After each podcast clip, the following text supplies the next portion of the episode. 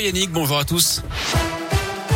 On commence par vos conditions de circulation dans la région. Elles sont fluides actuellement sur les grands axes. À la une J-2 avant le verdict aux assises de l'Isère. Le procès de Nordal Lelandais se poursuit à Grenoble. Au programme notamment ce mercredi la déposition d'une ex-copine de l'accusé et le témoignage d'un ancien co-détenu avant le début des plaidoiries des parties civiles. Je vous rappelle que Nordal Lelandais encourt la réclusion criminelle à perpétuité, notamment pour le meurtre de la petite Smileys. Nouveau pas vers un retour à la normale. Les discothèques rouvrent à partir d'aujourd'hui. Elles étaient fermées depuis deux mois, ce qui change également à partir d'aujourd'hui.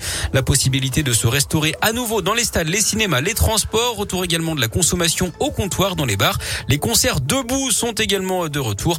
Concernant les passes vaccinaux qui devaient expirer hier, une tolérance a été accordée jusqu'à mardi prochain. Et puis ce matin, Olivier Véran indique lui que le port du masque pourrait être abandonné en intérieur à la mi-mars dans les transports en commun et dans les entreprises. Idem pour les enfants en salle de classe si la situation sanitaire continue de s'améliorer.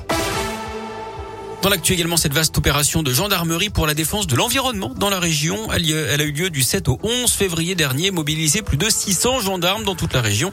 123 opérations de lutte contre la dégradation de l'environnement. Les militaires ont notamment contrôlé des décharges publiques, des garages, des déchetteries ou encore des casses automobiles.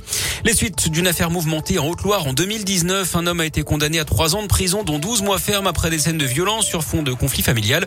En juin 2019, il s'était battu avec l'ancien fiancé de sa sœur avec qui elle devait se marier six mois plus tard. La situation avait dégénéré quand la jeune femme était venue rendre la bague et la robe à son ex. Les deux hommes s'étaient alors battus donc avant une course poursuite à 140 km heure entre Monistrol sur Loire et Pont-Salomon. Poursuite ponctuée de coups de feu qui n'avaient pas fait de blessés. Lui a été reconnu coupable de quatre braquages de bureaux de tabac dans le secteur de Vichy dans l'Allier. Un homme de 21 ans a été condamné à 4 ans de prison ferme d'après la montagne.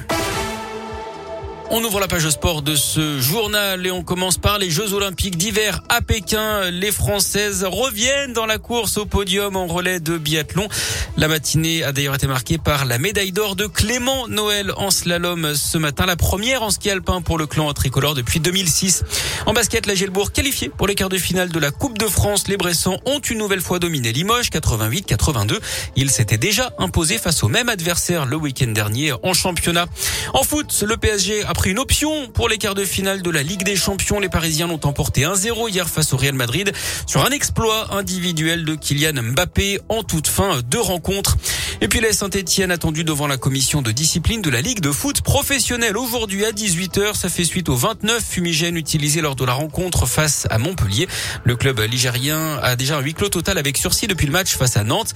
Mais le sursis pourrait être révoqué en fonction de la décision prise en fin d'après-midi.